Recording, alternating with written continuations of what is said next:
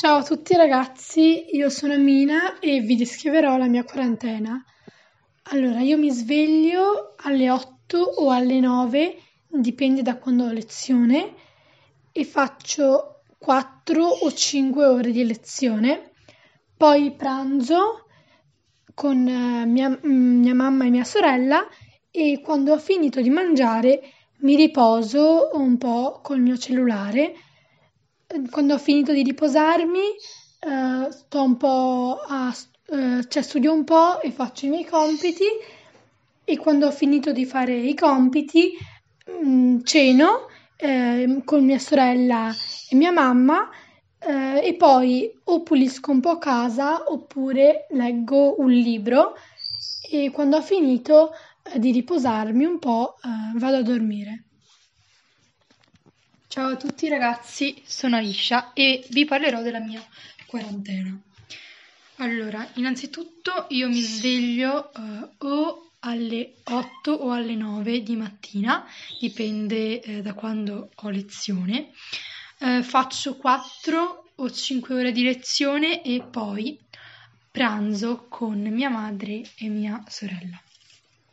Dopo essermi riposata due o tre orette eh, inizio i miei compiti e ehm, quando ho tempo mi esercito anche con il violino.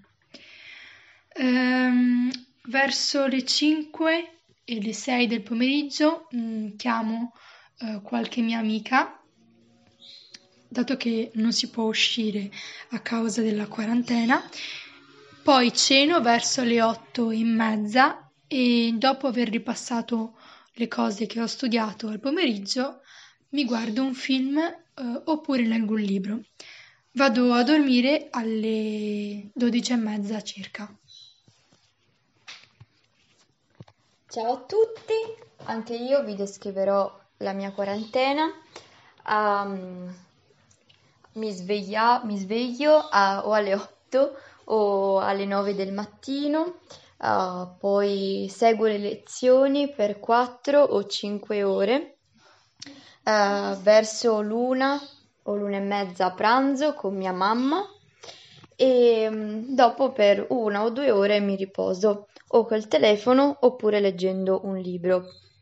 Uh, per tre o quattro ore faccio i miei compiti e dopo aver svolto i miei compiti o suono la chitarra oppure um, oppure leggo un libro.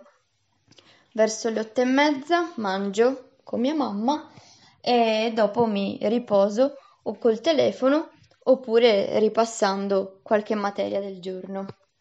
Ciao ciao!